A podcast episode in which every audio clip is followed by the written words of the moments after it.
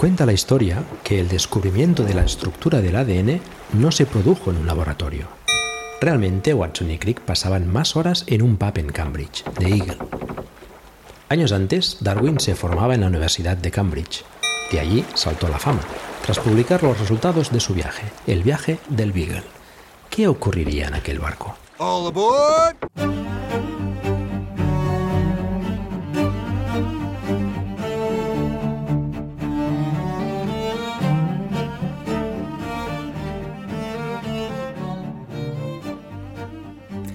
Bienvenidos y bienvenidas a la Taberna del Beagle, un podcast en el que nos sentamos tranquilamente a hablar sobre nuestras inquietudes en la vida. Somos Carmela García, doctora en biología, y Pedro Sánchez, trabajador social, y en este capítulo 2 del mes de octubre de 2022 vamos a hablar de muertes inesperadas. Nos queda una silla en la mesa. ¿Te apuntas? Eh, Carmela, buenas tardes. Buenas tardes. ¿Cuánto Se- tiempo? Bueno, un mes. Un mes. Ya, tampoco- pero después de haber estado grabando otras cosas tanto. más frecuentemente, ya esto se hace raro. Ya, sí, es verdad, es verdad. No lo sé, igual con el tiempo tenemos que hacer algo, porque ahora que yo recibo todas esas estadísticas estupendas y tal, has visto la acogida, ¿no? Quiero decir, hemos estado en ciencias naturales un montón de días ahí arriba del todo, los top one. Yo no tengo abuela, no me importa, ¿sabes? Lo digo. Yo es que no miro mucho estas cosas, intento, in- intento evitar la mayor parte de los Ya. correos, pero, pero sí, la verdad es que hemos tenido muy buena acogida. Ya, yo tampoco, tú sabes que no soy de esta escuela, pero como ahora me llegan, porque son servicios maravillosos que tiene esta red de Milcar FM, pues me ha llamado la atención y me he quedado sorprendido, porque es verdad que estoy acostumbrado a no mirar.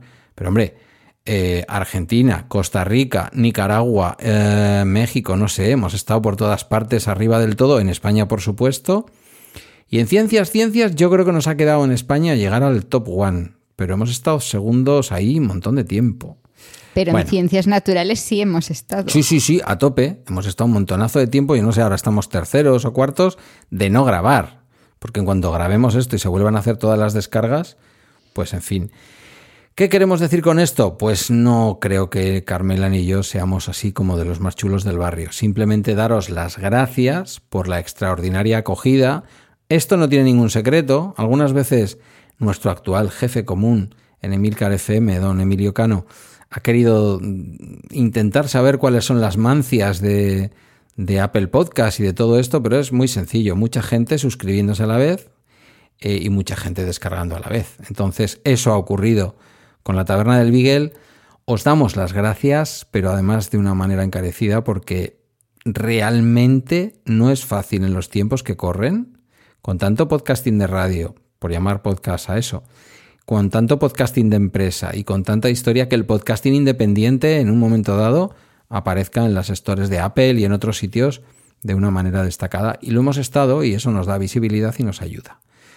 Entonces creo, ¿no, Carmela, que hablo en nombre de los dos? Estamos muy contentos con el primer episodio. Sí, desde luego, una, una acogida fantástica. Mm, Podríamos decir eso de nos lo esperábamos, pero no. Así que mm, muchas gracias a todos. Bueno, yo un poco sí me lo esperaba, ¿eh? También Tú sí, digo. yo no. Yo un poco sí me lo esperaba. Porque si la gente nos ha escuchado tanto y durante tanto tiempo, durante tanto tiempo en el tiempo y durante tanto tiempo a veces en algunos episodios, en un podcast que tenemos amigos y gente muy querida para nosotros que nos ha dicho, mirad, o sea, seguro os he escuchado algún episodio, me ha encantado, pero yo no podía escuchar esto del COVID y todas estas cosas. Pues aquí que vamos a hablar, no es hoy el día para decir que vamos a hablar de temas más amables, pero que vamos a hablar de ciencia en general, de ciencias sociales y de ciencias naturales, pues yo creo que, bueno, no sé, a mí me parecía que podía ir bien. Bueno, el tema de hoy es peculiar, peculiar donde los haya, pero es que nos lo hemos encontrado en los medios de comunicación prácticamente desde la mitad del verano para acá. Y es eh, el hecho de que, en general, no solo en España, pero especialmente en España, ha habido un exceso de muertes en este verano del año 2022.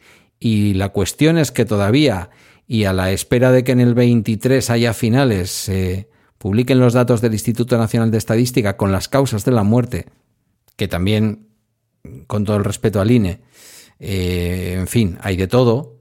Alguna vez en algunos otros programas que hemos hecho nosotros por separado se ha hablado ¿no? de cómo a veces se han eh, han quedado como ocultos como accidentes de tráfico posibles suicidios y cosas de este tipo, ¿vale? Eh, ya veremos cómo explica el INE todas estas cosas. Por ahora, ¿qué es lo que parece que está ocurriendo? ¿Por qué este exceso de muertes, estos 120.000 fallecidos en España en verano?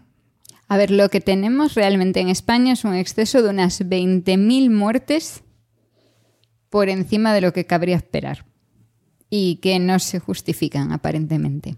¿Solo en verano, en estos últimos tres meses o en todo lo que va de año? En verano, entre junio y agosto. Vale. A la espera de los datos que podamos tener a finales de septiembre. Unas 20.000 más o menos.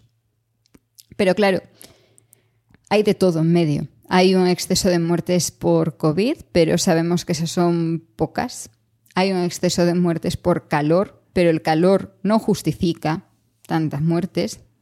Justificaría como mucho la cuarta parte. Y luego nos quedan el resto que no sabemos. Pero es que no es algo mm, que ocurra solo en España, ocurre en otros países también. E incluso dentro de España hay una gran diferencia entre comunidades. en algunas ese efecto es mucho más acusado que en otras.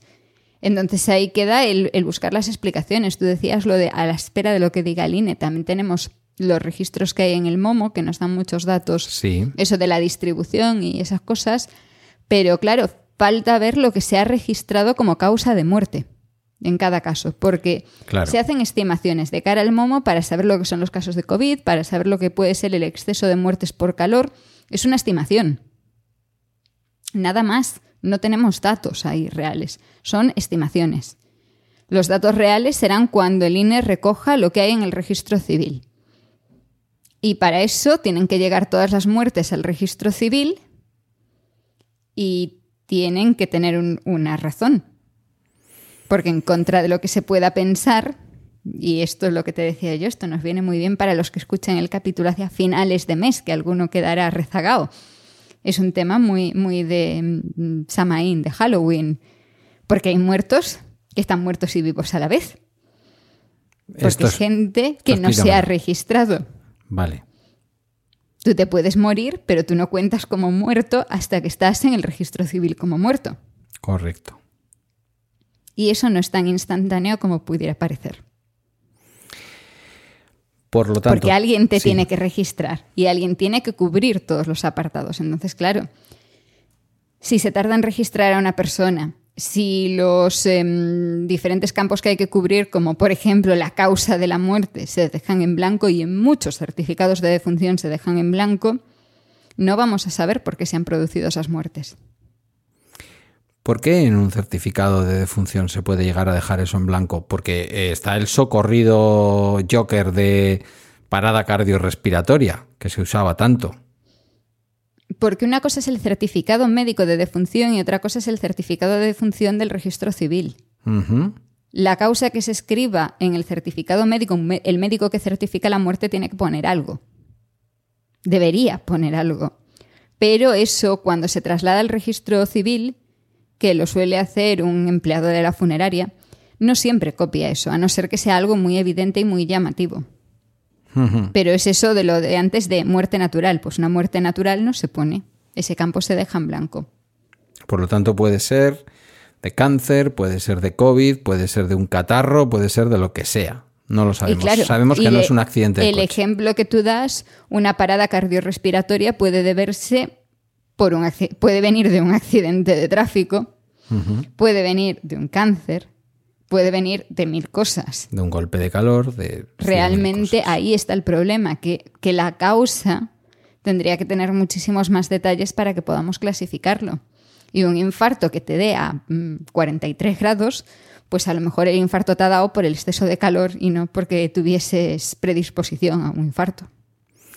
Ahora sabemos que en estos momentos, con algunos de los artículos que me has enlazado, he leído por ahí, que por, ir despejando ya algunas incógnitas, que con respecto al COVID sabemos que en estos momentos apenas un 30, un 40% como mucho de los casos de fallecidos con COVID fallecen por COVID. El resto, prácticamente un 60-70%, son personas a las que se les complica una patología previa. Eh, entiendo que previa, no otra una patología oportunista a la enfermedad por COVID, sino una cosa previa que el COVID lo que hace es darles como la puntilla, por decirlo en términos taurinos. Y no necesariamente porque se registran como con COVID todas las personas que hayan dado positivo en la prueba. Sí. Efectivamente, si tú tienes COVID y te mueres tranquilamente en tu casa, probablemente en ningún momento se haga prueba y no aparezcas en el registro. Pero si llegas a estar en un hospital, te van a hacer la prueba sí o sí al ingresarte. Y si traes de rebote el COVID, vas a aparecer en la lista, aunque tú te estés muriendo de otra cosa y el COVID ni siquiera haya acelerado ese proceso. De hecho, eh, un pequeño off topic o semi off topic eh, para todos aquellos eh, nostálgicos que ya lo sabrá de cuarentena, aunque también hay algunos locos que están escuchándose cuarentena ahora desde el principio. Por lo que sea, les interesa esto de ver las cosas en el contexto en el que se grabaron, pero fuera de lugar. Escuchar las cosas, quiero decir. Eh, a mi padre el otro día, que ingresó, después eh, lo he contado por ahí ya, de una pequeña caída que sufrió con COVID, estando en la calle, porque ¿quién le iba a decir a él que no podía salir a la calle? Cuando ahora le está diciendo a todo el mundo que se puede salir a la calle y tal y cual. Él, jubilado, tenía que salir. Bueno, eh, al volver del hospital, me dijo la rastreadora, solo los hospitalizados con COVID, que no por COVID, mi padre no fue hospitalizado por el COVID. Claro Solo los hospitalizados con COVID cumplen ahora el protocolo de aislamiento. Es decir, que salen del hospital y se aguantan, no sé si 10 días o qué tiempo han estado ellos. Eh, bueno, me estás haciendo así gestos con la cara que, la gente no ve. Pero no, no, es que no sé cuál es el protocolo. Es lo que me dijo la rastreadora. Porque ya lo, han cambiado tantas veces. Por eso lo traigo aquí, por eso lo traigo. Pero claro, en ese caso vemos, por ejemplo, que el protocolo ahí pierde sentido, porque en su caso, al no haber estado hospitalizado por eso, tampoco habría tenido ningún peligro. Mis padres, que son temerosos de Dios y cumplidores de la ley, se quedaron hasta el día 14. Qué bien que se quedasen en, casa. Sí, sí, qué bien que se hubiera podido quedar el día que se cayó por Cabezoski, ¿vale? Pero bueno. Em, bueno, entre todos los artículos que me has enlazado, digo, eh, veo mm, calor. Eh, bueno, lo que queda de COVID, que algo hay, eh, quiero decir, y que, sigue causando algunas muertes. efectos indirectos del COVID, es decir, pruebas médicas que se han retrasado de enfermedades graves que no se han podido hacer esas pruebas porque faltaba personal, porque había mucha eh, saturación en los hospitales, etc.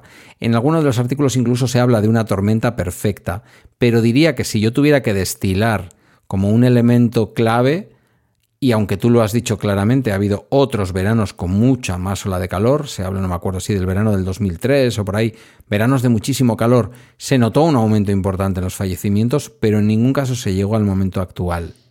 El calor podría tener. mismo. No, pero el calor podría tener que ver y al mismo tiempo juntarse con un pequeño cóctel de cosas adicionales. Es que ahí es donde yo creo que está, está la respuesta, ¿no? En, el conjunto de diferentes situaciones. Si miramos la serie histórica en, en el caso de España, vemos que efectivamente hubo un pico en el año 2003, que hubo una ola de calor muy fuerte, pero nada que ver con las olas de calor que hemos tenido este verano. Entonces, claro, esperaríamos que este año, frente a lo que ocurrió en el año 2003, tengamos muchas más muertes por calor, porque no han sido unos días, ha sido prácticamente todo el verano, muchísimas más noches tropicales. Y en sí se ve que el efecto se nota más en aquellas comunidades autónomas en las que se ha sufrido más el calor. no necesariamente en las que ha hecho más calor, sino en las que la diferencia ha sido mayor y a la población le puede costar más vivir en esa situación de calor. Por contra, perdóname que te interrumpa, vemos Andalucía que dices, pero si también han tenido calor, ya, pero es que estos están acostumbrados. Pero están acostumbrados, claro, ahí está la diferencia. En el caso de Andalucía están mucho más acostumbrados. Veo que hemos llegado a la misma conclusión por separado. Pero eso ahí notamos un efecto. Luego, la otra cosa que hay que tener en cuenta, em, hablábamos por otro tema antes de empezar a grabar de esto, es que la población se hace vieja. Hmm. Entonces, es de esperar que cada vez se muera más gente, porque la población ha aumentado en España, pero ha envejecido mucho. Entonces tenemos a más gente, digamos, en edad de que le queden pocos años de vida. Nos y que sea más probable que se mueran. Gracias por ser eh, cuidadosa con esto, conmigo enfrente. Nos vamos a ir muriendo más los que nacimos más a la vez. Claro. Vale por la distribución de la pirámide poblacional. Pero es que realmente el último año en el que hemos tenido muchas muertes, antes de empezar la caída, que luego ha ido eh, rebotando hacia arriba, fue en el año 1941. A ver, ¿por qué se pudo morir mucha gente antes del 41 y a partir del 41 empezar a tirar para abajo? Hombre, eh, la guerra civil, ¿no? Claro. Aunque el 41, la guerra civil, el ejército rojo había sido vencido, según Franco, en el 39. Eso es lo que dijo en la radio. Entonces, Dos la, años guerra ya, la guerra ya había terminado, pero todavía hubo un número muy alto de muertos durante varios años. Ah, espera, déjame que lo adivine. ¿Había muertos que no estaban apuntados? Probablemente también. Pero es que además tienes un efecto em, que viene por detrás. Igual que si miras la cantidad de muertos, o sea, cuánta gente contamos en el año 2020 con el coronavirus. Tenemos un pico, debería ser un pico tremendo en las estadísticas y no es un pico tan grande. Fue algo muy concentrado en poco tiempo que luego se diluyó el efecto en la gráfica. En cambio, en el año 21 aumentaron y ahora en el 22 están aumentando más no solo los casos detectados en el momento, en marzo, abril, mayo de 2020, sino todas aquellas personas que arrastran algo y que pueden mostrar esos efectos un par de años más tarde, sumado a la situación del sistema sanitario. O sea, piensa en eso, enfermedades no tratadas, que ahora ya no se pueden tratar, piensa en secuelas que hayan podido empeorar otras enfermedades, y todo eso en una situación en la que es mucho más difícil acceder a un médico de atención primaria. ¿Por qué podemos presuponer esto? Y no es una idea tan a lo loco. Porque además de en España, este efecto se ha visto también en Reino Unido, que es uno de los países en los que el sistema sanitario se ha visto muy afectado. Sí. Y tienen una situación similar a la que hay en España, al menos en algunas comunidades. Y también tienen un exceso de muertos inexplicable. Le voy a meter la parte social a esto, ¿vale? Va, siempre va a pivotar el programa, evidentemente, de una manera muy clara por la sabiduría de Carmela y por la cuestión de las ciencias naturales, así lo tenemos clasificado además en Apple Podcast. Pero el pacto es también que metamos también esa visión, ¿no? Como pasó un poco el día de la obesidad. Yo creo que lo iremos afinando además, ¿eh? Cada vez será más fácil que veamos un poco la interconexión de lo social y de lo natural, de las ciencias naturales. Yo me estoy encontrando es verdad que que yo me encuentre no significa nada, ¿vale? Este es un podcast que pretende divulgar ciencia y lo primero que hay que saber es que, como nos repiten algunos de una manera muy, muy insistente, eh, sin ir más lejos en alguna de nuestras dos comunidades, eh, la ciencia no se hace con la experiencia de una sola persona. Eso está claro. Pero yo lo comento también con la madre de mi hijo, que trabaja en, otra, en otro servicio social de base, de la margen izquierda lo comento con compañeras de otros sitios y todos estamos viendo, primero, procesos en los que ha habido una enorme pérdida de autonomía de muchas personas mayores, las familias de manera... Eh, me ha pasado esta mañana, sin ir más lejos, una familia de manera espontánea me dice, a mis padres el COVID les ha pasado mucha factura. Digo, pero han estado enfermos. No, simplemente han dejado de hacer su rutina bajar, su paseo, las compras, el no sé qué, tal cual. Entonces, son personas que han perdido la rutina y a determinada edad y con determinados procesos en donde puede haber ya principios de deterioros cognitivos, etcétera, nos parece una tontería, pero eso que para los demás pudo ser una molestia, para otros una oportunidad que bien estuvimos ahí metiditos en casa, tal, pues para estas personas les ha alejado de la vida y les ha acercado a un momento, desde el punto de vista social, más propenso a morir y a perder la autonomía personal, porque claro, perdemos la autonomía personal y por lo tanto también ponemos en riesgo nuestra vida, ¿no? yo me lo estoy encontrando. Hay un segundo fenómeno que tiene menos que ver con el hecho de la muerte, pero que también lo voy a contar ya que estamos con esto. Posterior al COVID, estamos notando mucho, o sea, un aumento importante de casos de desprotección de menores. Situaciones que en las familias no se están pudiendo contener y que requieren de nuestra intervención desde la, desde la protección social de las criaturas. ¿Habría un fenómeno parecido quizás? ¿Se está replicando esto desde el punto de vista de la morbilidad, de la, de la mortalidad de la población española? Es decir, ¿habría un cierto efecto de todo lo que ha sido, han sido estos dos, tres años de crisis pandémica en la mortalidad? Ya no directamente relacionado con la enfermedad, sino las consecuencias indirectas. Probablemente. En sí es que realmente la situación ha alterado todo el funcionamiento. Y, la, alteración empieza antes de la, del momento en el que nosotros nos damos cuenta de que hay una, pandemia. Porque piensa que en los registros de mortalidad vemos una anomalía en los dos o tres meses previos a la declaración del estado de alarma. Ese invierno, por alguna razón, la gente no se moría de gripe. La gente que estaba muriendo ya con COVID sin que supiéramos que el COVID existía.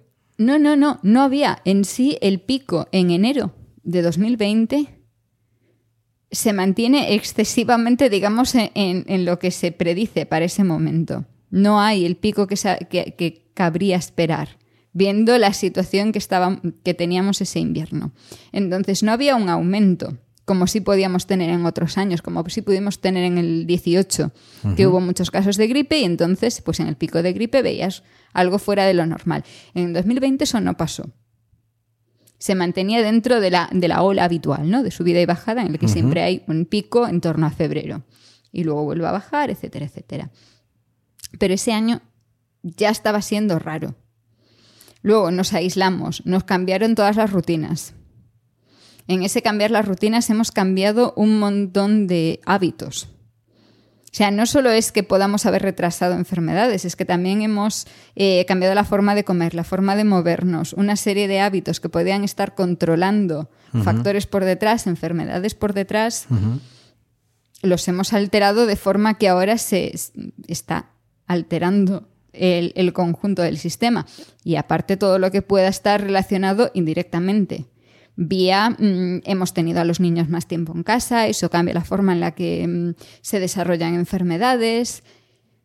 Y los estamos atendiendo de una forma diferente en los hospitales, tanto a los críos como a los adultos los diagnósticos están cambiando, la forma que nosotros tenemos de ir al hospital también cambia. No solo es que haya un retraso a la hora de que te vayan a atender, que haya un sistema saturado, sino que tu perspectiva a la hora de ir al hospital o al centro de salud es completamente diferente de la que era hace tres o cuatro años. Sí, sin duda, sin duda.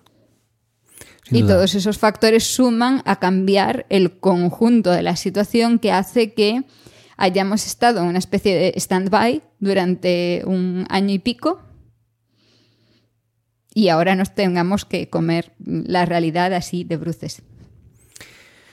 Claro, alguien podría decir, pero esto ya ocurría antes del verano y ahí es donde nace un poco ¿no? lo que se masca en, en, todos los datos que, tú me has pasado. Es decir, eh, antes del verano posiblemente ya estaba ocurriendo, el verano nos aporta el calor. Este calor que sin duda, y puede sonar No solo nos aporta el calor, también nos aporta el cambio en el sistema sanitario. El verano pasado estábamos en plena ola de COVID. Y los hospitales estaban a tope y se atendía un montón de gente porque había mucho miedo a los casos que había de COVID después de que se contagiasen todos los adolescentes en sus fiestas de fin de curso. Este verano, la mitad de los centros de salud han cerrado por vacaciones. Claro. Sí, sí. Eso retrasa mucha, mucho la atención. Ya no por COVID, por otras cosas. Si a eso le sumas una ola de calor claramente fuera de lo normal, ha sido excesivo, puede dar ese empujoncito que falta, pero también a todos los casos que se están retrasando de otras cosas. Y es que si tú retrasas un diagnóstico un tratamiento un mes, no pasa nada, dos meses no pasa nada, seis meses no pasa nada, dos años ya llegas, ya llegas tarde. Sí, sí, eso está claro. Eso está claro. Em, pero lo que. la sensación que tengo también, no lo sé. Em, leyendo a gente que, escribe sobre el tema del clima, el cambio climático, eh, en algunos sitios, en muchos sitios he leído, y no sé si en algún momento tú y yo lo hemos comentado, que a pesar de que tenemos la visión de que el cambio climático va a ser algo progresivo, no. Lo cierto es que avanza a empujones. Y a lo mejor, como me decía alguien eh, en bromas el otro día, que en algún sitio, en algún meme o en algún lado lo había leído, a lo mejor estamos en el verano más fresco del resto de nuestra vida. Sin duda. O sea, podemos tener todavía variaciones, pero digamos que en la tendencia estamos, hemos acabado, estamos acabando. El, en sí piensa cómo lo estamos acabando. O sea que nosotros todavía vamos a tardar en editar esto y publicarlo y todas estas cosas. Pero mientras tú y yo estamos grabando, yo estoy en camiseta de tiras. Sí. Y estamos en otoño. Sí, sí. Estamos en otoño. A ver, por aquí ya refrescado. Conoces tú, conoces las tierras que están. Sí, yo he salido en pantalón corto hoy a la calle. Jamás he hecho esto en otoño. Ya. Sí, sí. No, y, y, seguimos durmiendo con la ventana abierta. Esto no es normal, que supuestamente para cuando nos escuchen ya habremos pasado, ya hemos pasado una tormenta gorda en septiembre y todavía pasaremos al menos una más de aquí a que publiquemos. Pero es esa acumulación de que no es una ola de calor en verano. No. Es que hemos tenido casi tres meses de ola de calor continua. Sí, sí. Y eso en las zonas eh, que tú conoces bien. Aunque es verdad que tu zona, la zona de las Rías Baixas, parece ser el último refugio del fresco en España, ¿eh? No. Hombre, que sí. Ahora, ahora te lo puedo decir. En los días que he estado allí en agosto, aquello era el infierno. Sí, puede ser, pero que que a lo mejor estáis acostumbrados, yo, sabes que pasé un verano en tu pueblo. Y, es verdad que no era factible no salir con chaquetita puesta en agosto. Eh, quiero decir que posiblemente por la noche estábamos a 19 grados, 18, lo que fuera. Em, Hemos pasado noches, varias noches, eh, del tiempo que estuve yo allí, varias noches que no se bajó de los 25 grados, de poder estar por la noche por ahí en vestido, sin chaqueta y sin nada y no notar, ni, ya no, no notar frío, sino seguir notando calor y estar rozando los 40 grados durante el día, al lado del mar. Sí, yo lo sé. Durante muchos días. Sí, yo lo sé. Lo que te digo es que con, el, con, con y con eso, que dice nuestro amigo, con y con eso, en el Cantábrico, en general, eso ha sido todavía más exagerado. He tenido, porque créeme que le he hecho un pilotaje a Rías Baixas, no soy de allí, seguro que tú lo has mirado más a menudo, pero decía, y mientras tanto en Rías Baixas, y yo miraba por allí y decía, Ah, bueno, 20, la, 27. Esquina, la, esquina todavía mm, realmente, que, puedes decir tuvo un verano así razonable, es la, zona norte, la zona de mm, Viveiro, Ribadeo. En, esa esquinita todavía había temperaturas un poquito más eh, razonables, pero hacia, hacia el sur no, y en el interior de Galicia ha sido horrible el verano. ¿Y tú dirías que en esa comarca caben 47 millones de españoles? Con sus fábricas y sus oficinas, no. ¿verdad? Me da que no. Pues la cosa pinta raro. Eh, las respuestas en los trabajos, doy fe, no me ha ocurrido a mí, pero alguien muy cercano a mí, es, mm, sí, estáis a 29,9 en vuestra oficina, pero no tenéis trabajo de exposición al sol, bajad un poco el ritmo de trabajo, hidrataos mucho que el ayuntamiento, ya lo he dicho, vale, es un ayuntamiento, que el ayuntamiento está estudiando la instalación de aire acondicionado, que digo yo, venga, vayamos todos a por el aire acondicionado también en el norte, que nunca se ha llevado. Fuimos los últimos en incorporar el aire acondicionado de serie en los coches porque no era necesario, yo sigo sin ponerlo muy a menudo. Este verano no ha habido manera de evitarlo. ¿De qué manera afecta el calor a, la salud del cuerpo. Ya no digo solo en un golpe de calor, sino en general. ¿Cómo afecta a una hipertensión? ¿Cómo afecta a una diabetes? ¿Cómo afecta a una insuficiencia cardíaca que se están tratando? En cada caso va a ser diferente. O sea, pero en resumen lo empeora todo. Vale. Lo hace todo mucho más difícil. Dado que no somos médicos. Especialmente los problemas de tensión. Esto es lo que podemos decir. Sí, ¿no? Que de formas diferentes tú y yo somos conscientes de esto y eso mm, lo dificulta bastante. Tienes que tener mucho más cuidado también en el nivel de hidratación para mantener la presión constante y se hace, se hace mucho, mucho más difícil. Metámonos por un segundo, eh, por un segundo, déjame que te interrumpa. Metámonos en un barro en el que ni tú ni yo somos expertos porque es la medicina. Qué curioso que el calor jorobe por igual a quienes tenéis la tensión baja que a los que tenemos hipertensión. ¿Qué, mérito tiene el calor que a ti te puede dejar aplanada y, y darte un vaído de una hipotensión y a mí me puede estallar la cabeza como me pasaba esta mañana. También es verdad que me he acordado que no me había tomado la pastilla a la una y media. Ah, en un día muy rarito para mí, ¿vale? Especialmente tenso. Eso también ayuda. Pero es curioso, ¿no? Bueno, perdón, sigue que, te he interrumpido, como, como, suele ser habitual.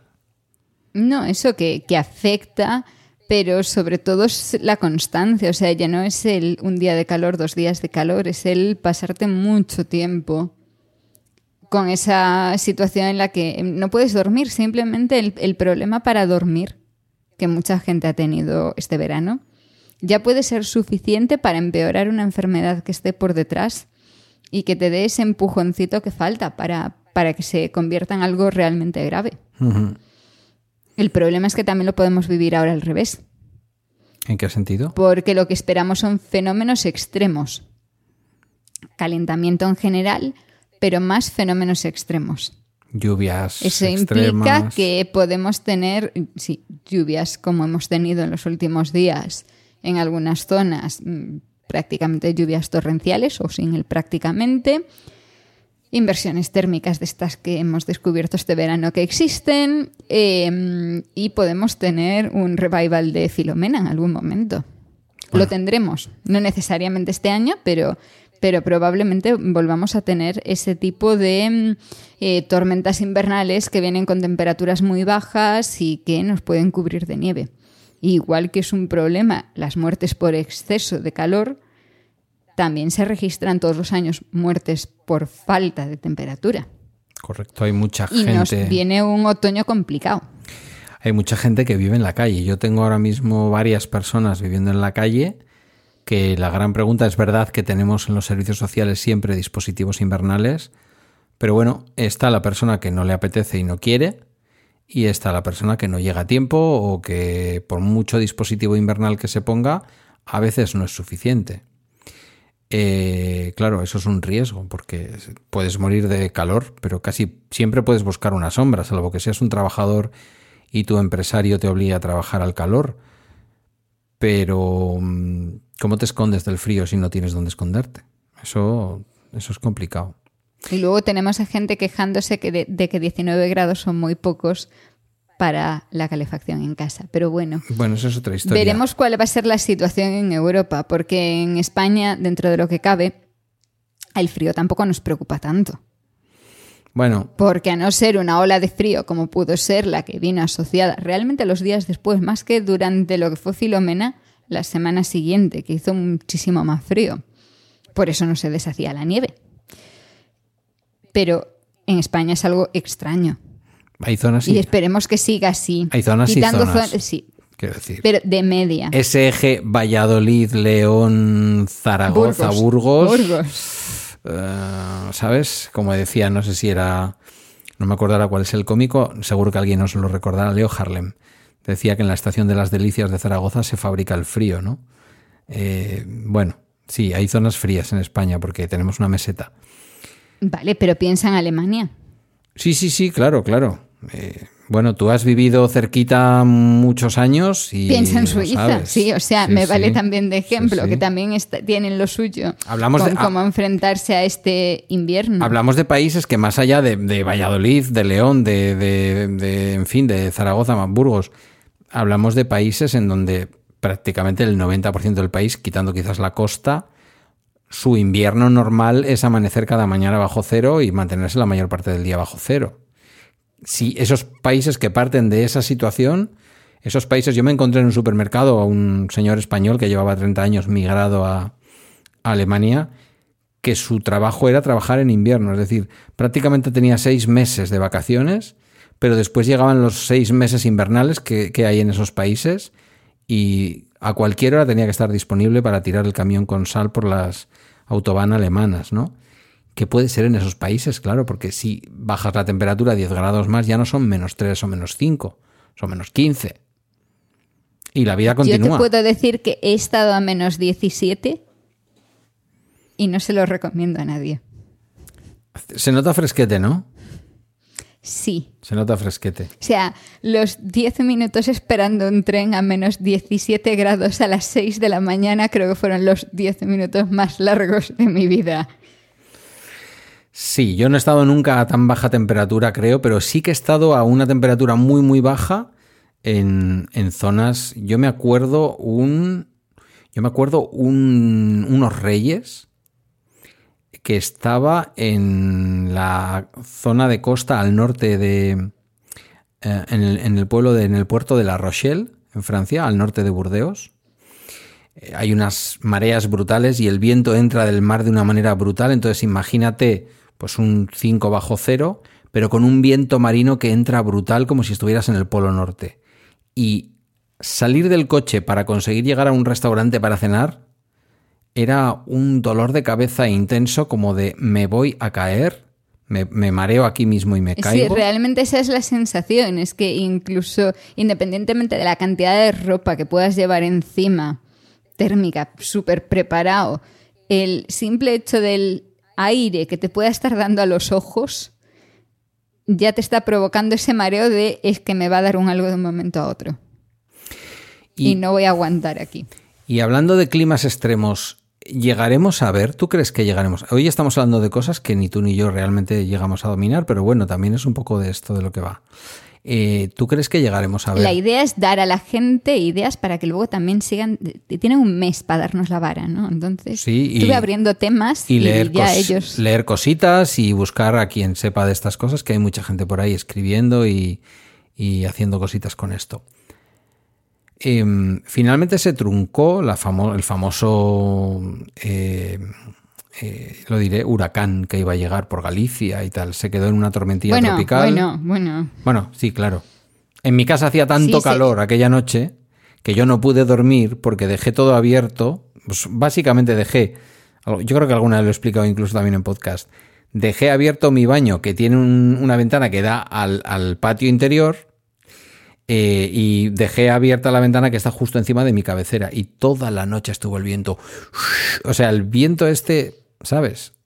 Que no para. Sí, a ver, en el, en el norte todavía llegó bastante viento y también trajo bastante lluvia. Lo que pasa es que, claro, la mayor parte se, se deshizo, y menos mal, antes de llegar a España, pero a nosotros se nos ha mm, inundado el pasillo del trastero por tercera vez en un año. Eso en Madrid. Con la lluvia de ese día, sí. Pero ya estamos acostumbrados, ya. Ya, mm, ya. Aquí no llegó a llover, fíjate qué curioso. Cuando aquí Pero que fue muy poquito tiempo de lluvia. Realmente fueron unas horas en las que. Lo que pasa es que en los momentos en los que llovía estaba lloviendo muy fuerte. Pero hace unos días también cayeron unas lluvias tremendas en, en Segovia. Hemos tenido inundaciones en Canarias. Lluvias que sí, puedes decir, es normal que llueva fuerte en otoño pero quizás son un poco más frecuentes o más fuertes de lo, habitual. Mm, volviendo al tema principal que nos trae hoy aquí, ¿tendremos un otoño con exceso de muertes también? Quiero decir, ¿se, se desestacionalizará? No sé cómo llamarlo. Es decir, ¿dejaremos de relacionar el exceso de muertes solamente con los calores de verano? ¿Veremos que esto de las muertes sigue eh, superando los trimestres del mismo, o sea, los mismos trimestres del año anterior? ¿Cómo, cómo lo ves? Pues a ver, a ver, la situación es complicada, porque es esperable que ahora baje, pero claro, no sabemos cuál va a ser la, la situación hacia el invierno. No sabemos si vamos a tener un pico el pico invernal habitual de gripe. No sabemos qué va a pasar con eso, porque el año pasado, con todo, nos quedamos ahí muy en la media. Y sabemos que hubo un número de muertes razonables asociadas a Omicron. Pero pese a ello nos quedamos ahí, ahí. Entonces no sabemos qué ha pasado con la gripe. No sabemos qué va a pasar este año. Yo tengo la impresión de que cada vez em, vamos tendiendo más a dos picos. En lugar del gran pico del invierno, sí. asociado a la gripe y al frío, aunque de frío en España suele haber muy poquitos casos, vamos a tender cada vez más al pico de invierno, pico de verano. Gripe de verano también. Pico. Por otras causas. A pico de muerte, vale, perdón. Sí. La gripe, si, si vuelve a, a tomar la fuerza que tenía antes, lo esperable es que tengamos eh, el pico habitual en torno a mm, enero-febrero. Enero-febrero, cuando, cuando era el tiempo de la gripe. Claro. Recordamos, porque viniendo de donde venimos tú y yo, de grabar dos años y medio de cuarentena, no podemos dejar de recordarlo, que están comenzando eh, justamente en los días en que se publica este podcast, en los primeros días de octubre, eh, se inician las campañas de vacunación de gripe. Este año no solamente de gripe, nos vamos a la cuarta dosis de COVID. Eh, bueno, ya hablaremos de eso si quieres eh, y de cómo van esas cosas allá por el siguiente episodio. No nos vamos a poner ahora a hablar de cuánta gente se va a vacunar. Realmente no sabemos lo que, lo que va a ocurrir. Hay mucha gente que se ha contagiado, entonces también se van a retrasar. Aquí ha habido una barbaridad. Después de Astenagusía, de la Semana Grande de Bilbao, ha habido una barbaridad. Mis padres, en el entorno, un montón de gente. Claramente ya eh, una cosa muy parecida a un resfriado. Claramente es lo esperable y que a la larga se, dejen de contabilizar. Pero claro, o sea, es que también los resfriados complicaban otras cosas antes. No lo veíamos, no, no solemos contar esos casos, pero están ahí. Son cosas que ocurren y que, a ver, o sea, todos conocemos a alguien. O sea, si preguntamos en nuestras familias, todos sabemos de alguien que, uy, tuvo un resfriado y ya no lo contó. No es que el resfriado fuese el problema, que a veces sí, porque luego se pueden complicar, pueden producir neumonías, puede haber una infección bacteriana detrás, lo que sea. Pero era por otra cosa y el resfriado lo que hizo es decirle al cuerpo que ya, ya no se podía más. Eso ha pasado siempre mm. y seguirá pasando. Oye, ¿y nos podremos sorprender si a finales o mediados del año 23, cuando salen los datos del Instituto Nacional de Estadística, relacionados a este año 22. No, ojo, al 21. ¿Cómo al 21? Sí, los datos van con año y pico de retraso. Mm, una vez hice un ya conoces y no, no me acuerdo. Bueno, vale. Depende de, de, qué los datos, pero los datos de estas cosas suelen ir con año y pico de retraso. Es decir, ¿eh? primavera del 24 podemos estar encontrando los datos del 22. Sí. ¿Tú crees que en ese momento nos podemos encontrar o quizás en los datos del 21 también, como en algún momento se ha sospechado, se ha deslizado, pero se, se calla porque esta historia todo el mundo la calla, nos podemos encontrar datos de conductas autolíticas de, suicidios, vaya, eh, mayores de lo esperado también. Sí, sí. Lo dices con seguridad.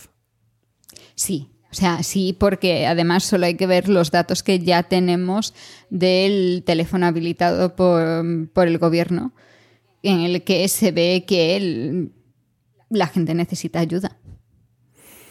Porque la pandemia también ha dejado una secuela mm, a nivel mental que cada uno está lidiando con ella como puede, pero hay muchos casos que, que se requiere ayuda y mucha gente que ha quedado en una situación muy difícil. Piensa en las personas que han perdido a muchos familiares, em, las personas que se han podido quedar prácticamente sin nada, gente que simplemente es eso, o sea, el, hecho de quedarse aislados de otras personas ha sido suficiente como para destruirles el, el mundo que tenían creado a su alrededor. El que más y el que menos hemos cambiado mucho nuestro estilo de vida.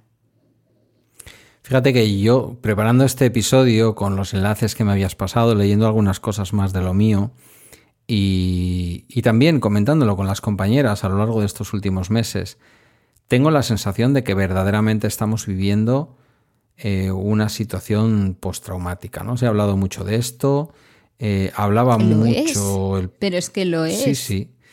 Pero tenemos episodios, ¿no? En nuestra historia reciente, los que somos más viejos lo recordamos bien. Tenemos el 9-11, el, 11 de septiembre en, en Nueva York. Entonces había un español al frente de los servicios de psiquiatría de la salud pública neoyorquina, el profesor Rojas Marcos, psiquiatra, eminente psiquiatra, eh, que ha hablado, ha escrito mucho, muchos artículos sobre todo ese, ese shock postraumático de toda una ciudad, que por otra parte era símbolo del mundo y que también generó un shock postraumático en todos los Estados Unidos, pero especialmente en la ciudad, como es lógico. Yo tengo la sensación, fíjate que en las atenciones, insisto, ya sé que lo mío es el día a día y que puede ser un fenómeno concreto o el agua del río, ¿sabes? Eh, puede ser algo del lugar en que trabajo. No se le podría dar a eso la consideración de, una afirmación científica. Pero cuando hablo con otras compañeras de otros lugares, de otros sitios, de servicios parecidos al servicio en el que yo trabajo, un servicio social de atención primaria, tenemos la sensación de que estamos claramente en una situación de shock postraumático. No solo en, parte el sentido psicológico, eh, sino social también. O sea, la gente ha quedado muy descolocada. Pero también piensa que se habla más. O sea, es una diferencia. O sea, por una parte estamos hablando más abiertamente de los problemas que puede haber generado a nivel mental, de, de, esas secuelas que podemos tener. O sea, el cambio en los últimos dos años ha sido brutal. La gente habla abiertamente, o sea, dice abiertamente eh, que puede estar triste, que puede estar contenta, que puede estar yendo a un psicólogo o a un psiquiatra. Esto antes no era común. Es un paso muy grande que hemos dado hacia adelante, lo cual también altera mucho la percepción que podemos tener. Pero los datos que hay es que hay un montón de gente que requiere ayuda, que está pidiendo ayuda a profesionales más que antes. O sea, ya no solo es que lo externalicemos más, sino que realmente se está buscando y también se, se ve mucho en, en los institutos. Porque si los adultos hemos quedado tocados, los adolescentes a los que le han robado la mitad de su adolescencia, pues lo han pasado peor.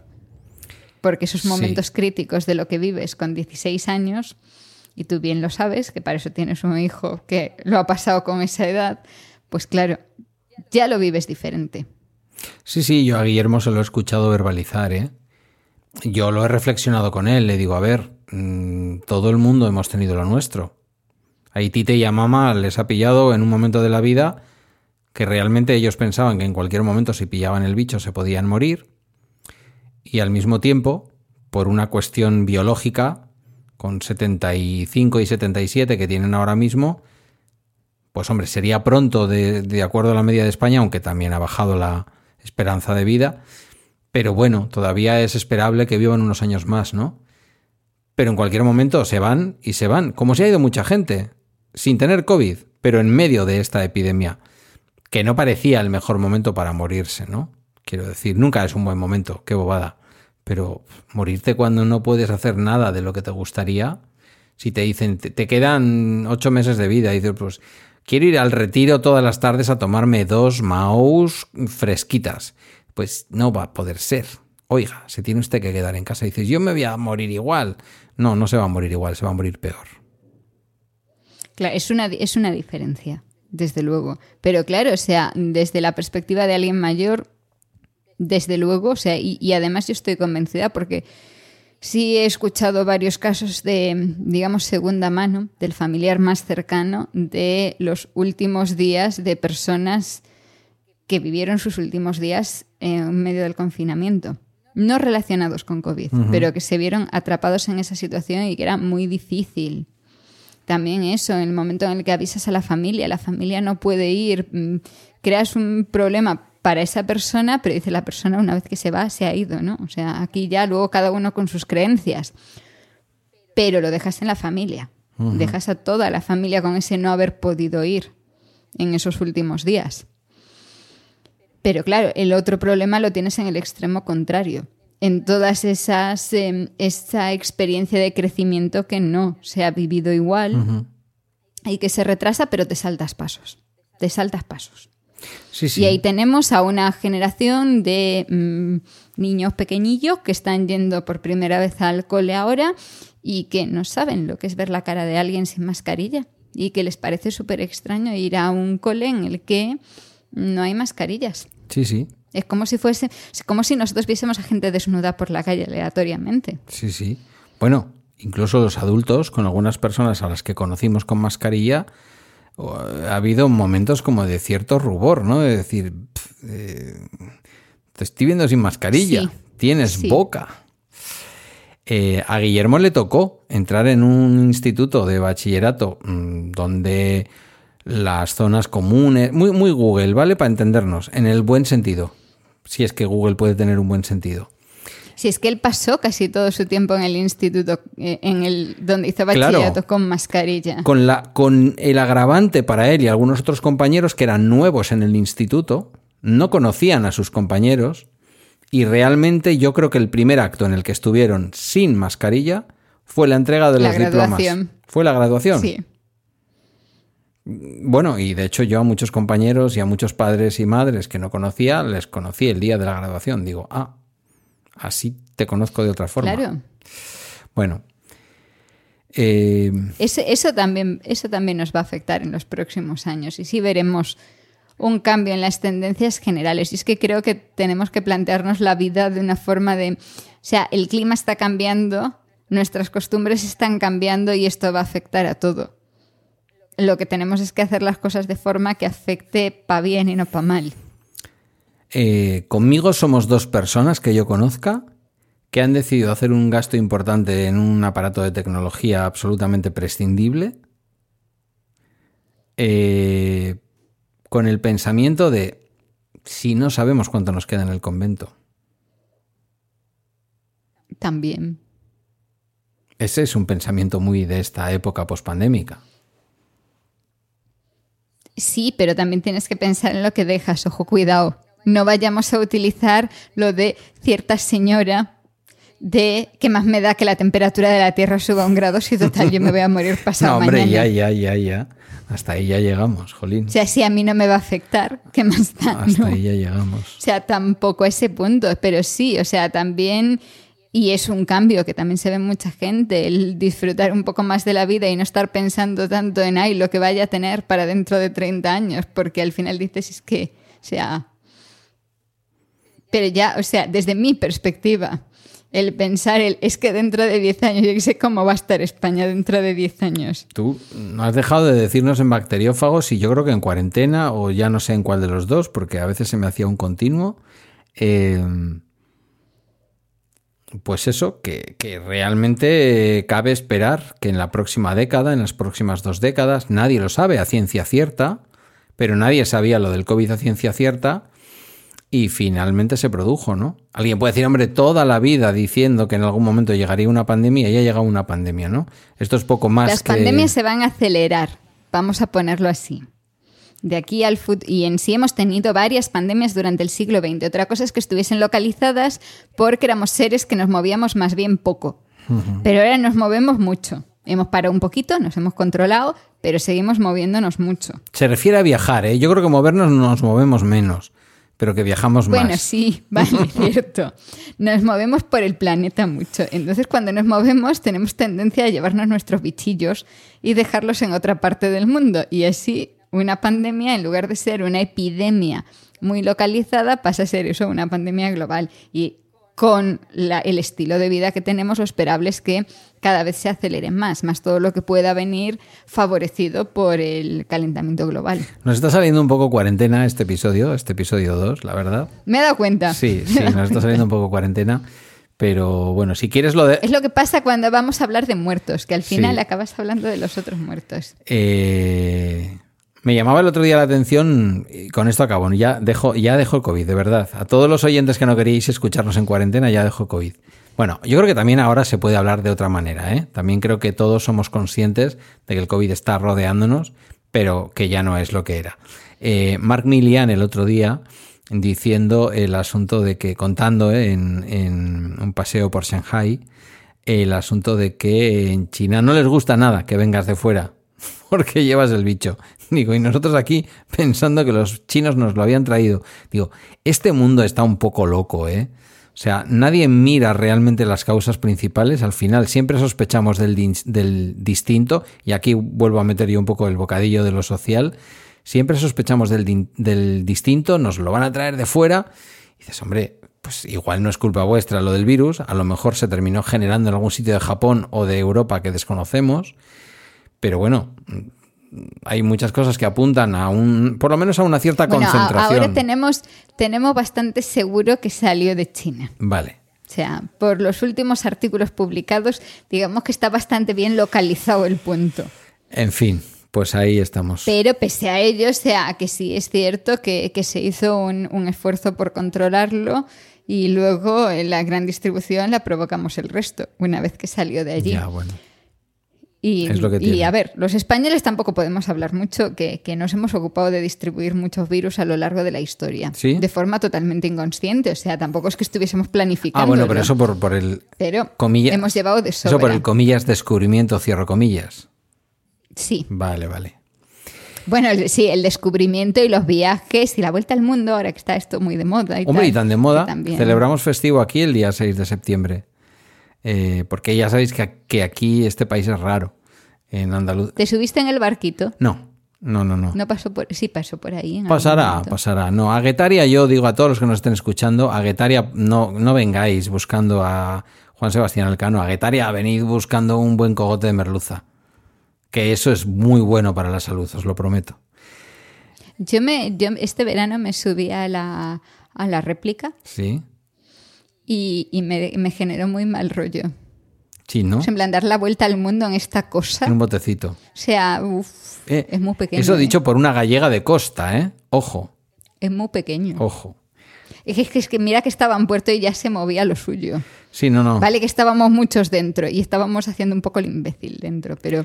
Eh, bueno, uno se sube a esos sitios para... No, no no me metía yo ahí para no me metía yo ahí para ir hasta Canarias, ya ni te cuento para dar la vuelta y menos por abajo, aunque luego algunos se inventen canales donde no lo sabía.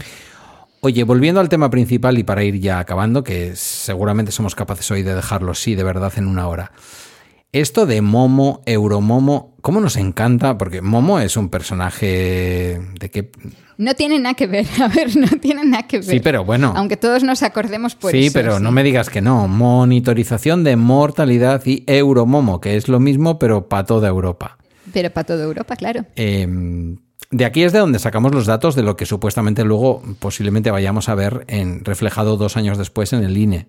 Es como una especie de avance, ¿no? Sí, pero claro, los datos son un poco de aquella manera, porque no hay, no hay detalles. O sea, lo que tenemos son muertes notificadas, punto. Nada más. Sí tenemos algunos, algunos datos, o sea, sabemos cuánto se estima, tenemos un intervalo de confianza, entonces con eso se puede ver de las que luego se notifican, pues estamos por arriba o por abajo, pero dentro de eso, por ejemplo, las que se pone que son por exceso de calor son estimadas. No son notificadas por exceso de calor. Y sí, antes em, teníamos los datos muy de vez en cuando, pero llevamos un par de añitos, no sé por qué, que se han puesto a actualizarlo ahí de una forma muy activa y en el caso de España podemos ver muchísimos detalles de los últimos siete años por grupos de edad, por sexo, por de dónde es la gente y todas estas cosas que, que aún tiene así su entretenimiento para ver y detectar esos patrones extraños, por ejemplo, que nos permiten ver, em, yo qué sé, que Filomena tuvo su efecto en la mortalidad, por ejemplo, que el verano de 2017, eh, que el invierno de 2017 y 2018 tuvieron unos picos fuera de lo esperado porque hubo um, gripes um, fuera de lo común pero también pues la anomalía que hay desde el momento del confinamiento, que a partir de ahí hay picos muy irregulares.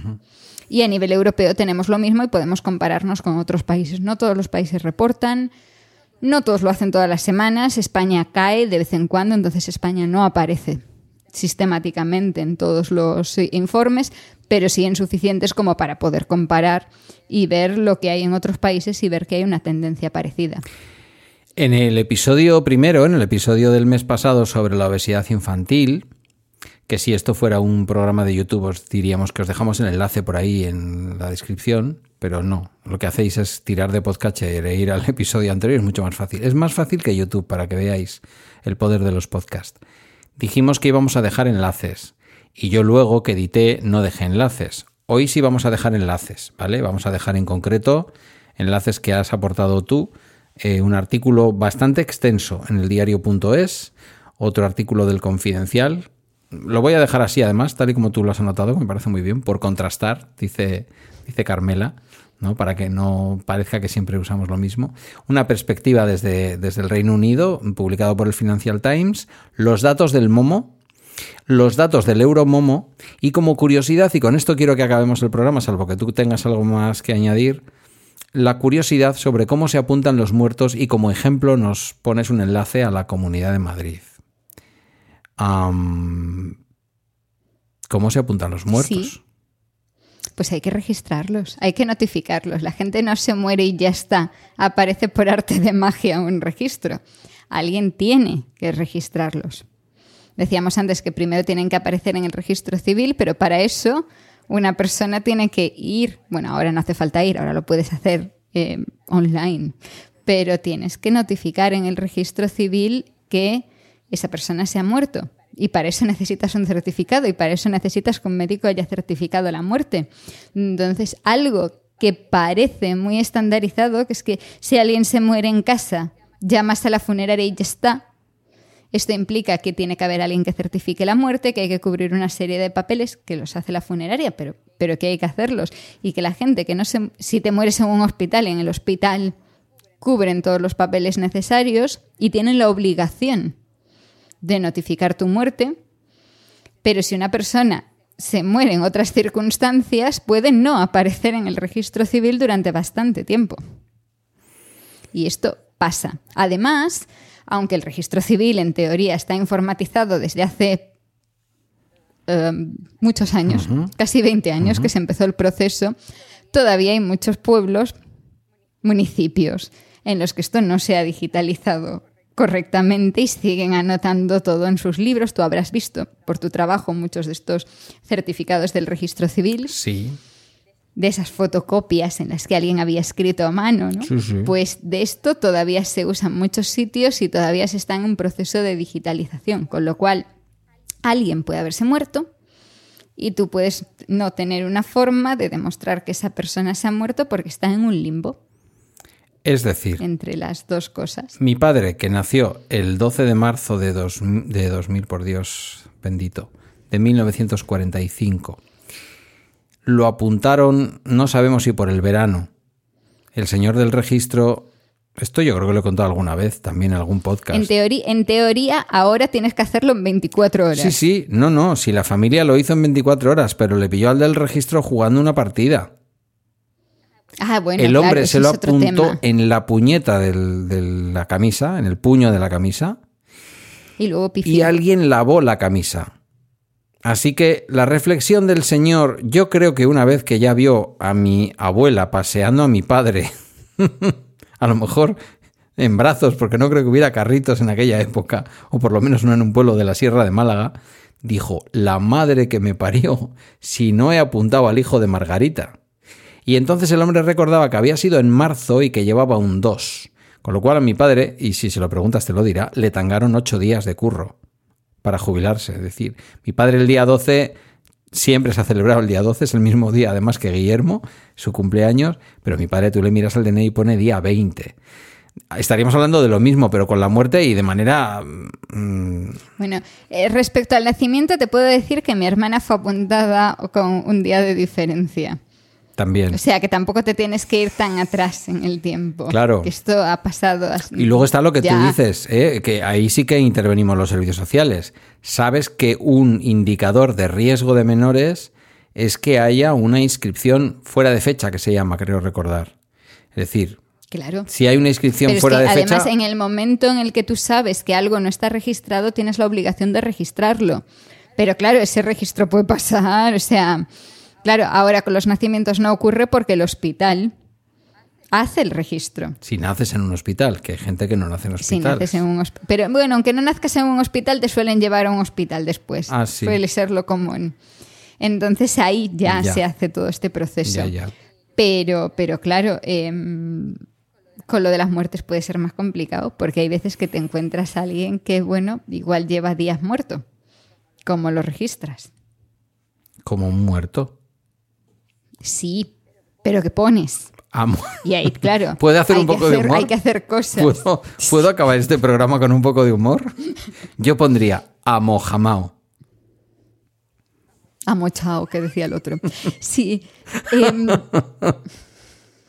Menos mal que el humor. A ver, Claro, o sea, y, claro, cuanto más tiempo pasa, más difícil es, cubrir todo el papeleo. Y, mm, a mí me ha llamado la atención, porque claro, yo por, por, cosas de la vida me sé todo el protocolo para esto, pero que haya una, una página web de la Comunidad de Madrid de qué hay que hacer cuando muere un familiar. Bueno, está bien, ¿no? Que lo pongan. Y hace falta estas cosas. Porque, claro, luego, luego nos llama la atención esto de, ah, pero, pero ¿cómo pueden faltar muertos? ¿Cómo puede haber un registro y que no, esté, que no sea estable? ¿Cómo pueden estar resucitando muertos de, de COVID? No, mira, es que las cuentas se hacen así de aquella manera. Y, y, entonces pasan estas cosas. Fíjate que en la página web dicen, y me resulta curioso, en particular, si el fallecimiento se produce de manera no esperada o repentina, puede ocurrir que se tomen decisiones poco meditadas que supongan un gasto excesivo o que conlleven la vulneración de sus derechos como consumidores. El comienzo es bastante... Eh, ¿Cómo decirlo? Mm, desazonante. Dices, ¿vamos a hablar de muertos o de consumo? Bueno, yo dejo el enlace. Te sorprendería, te sorprendería cuáles son las primeras medidas de algunas personas cuando un familiar muere. Eh, sorpréndeme. No me dejes así. Venga, una hora cinco minutos. Por un minuto más no pasa nada. Pillar la cartera e irse a vaciar la cuenta con la tarjeta de crédito, por ejemplo. Cosa que no se puede hacer, por cierto. Madre. Porque luego cuando se registra cuando se registra el muerto, si la, si la fecha de la muerte es previa a que hayas vaciado la cuenta, tienes un problema, porque las cuentas se bloquean teóricamente en el momento de la muerte. Sí, sí, yo creo que esto la gente lo sabe, ¿no? No. ¿No? No. O eso. Tú pregunta por ahí a gente que si Em, eso, si podrían ir a sacar, teniendo el pin de la tarjeta, si podrían sacar dinero en la cuenta de alguien que se acaba de morir. Mm, yo pensaba que esto la gente más o menos lo sabía, ¿eh? No, no, no.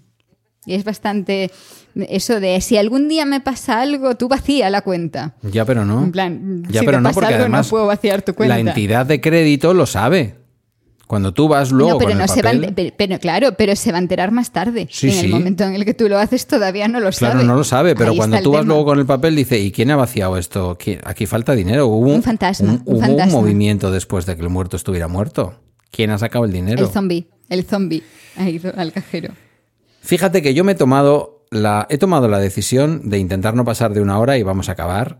Y he tomado la decisión, mm, yo creo que sin hablarlo es consensuada, de que este programa lo vamos a titular en serio, ¿no? Y vamos a hablar de obesidad infantil en el primer episodio y titulamos de titulamos obesidad infantil. Hoy titularemos posiblemente eh, exceso de muertos en verano. Ya está, descriptivo. ¿vale? Bueno, exceso de muertos en verano. Eh, quiero decir, de verdad que no lo he dicho con ánimo de clickbait ni de que nadie se vuelva loco.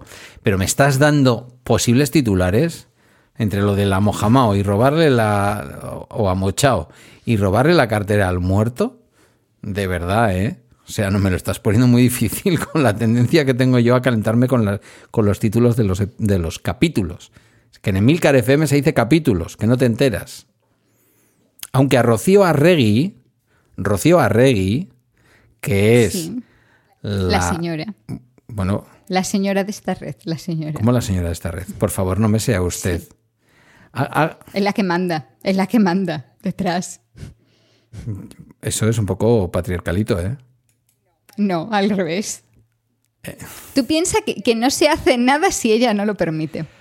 Bueno, no lo sé. El caso es que en Emilcar FM tenemos un podcast nuevo. Se trata de Indubio Pro Reo, un podcast de derecho penal donde se comentarán novedades legislativas, discusiones doctrinales, contenidos jurídicos relacionados con el derecho penal y el derecho procesal penal, sucesos con trascendencia penal, en definitiva, cualquier aspecto relacionado con los delitos, las penas y los fundamentos de esta apasionante rama jurídica. Incluso robarle la cartera a un muerto para ir a sacar su dinero después de muerto. Pues mira, le voy a preguntar. el podcast está presentado por Rocío Arregui, que no es la señora de, es Rocío Arregui, Montoya, por cierto, y puedes encontrar Indubio Prorreo en cualquier app donde escuches podcast y por supuesto en emilcar.fm barra Indubio. O sea, no sabía en qué momento iba a meter yo la cuña y me lo has puesto a huevo con lo de robar la cartera al muerto. Pues mira. Rocío, por favor, un pequeño, una pequeña aclaración con esto. ¿Qué pasa si le robas la cartera a un muerto y le desfalcas? Que te multan. Sí. Te lo digo yo. Vaya. para esto no necesitamos una abogada, ¿no? Nos van una doctora en biología. De acuerdo. Querida, una hora y diez. Mm, ¿Algo que me haya dejado por preguntar? No. ¿No? Yo creo que no. Ya hay que cerrar aquí. Pues nada, que nos cierran la taberna, así que tendremos que llevarnos la conversación a otra parte. Encontraréis más información sobre los temas tratados en las notas de este capítulo y en emilcar.fm barra la taberna. También podéis hacernos llegar vuestros comentarios, preguntas y sugerencias a través de Twitter, donde nos encontraréis como arroba cgdoval y arroba el ojo que ves. Hasta el próximo capítulo con un nuevo tema y en un nuevo puerto.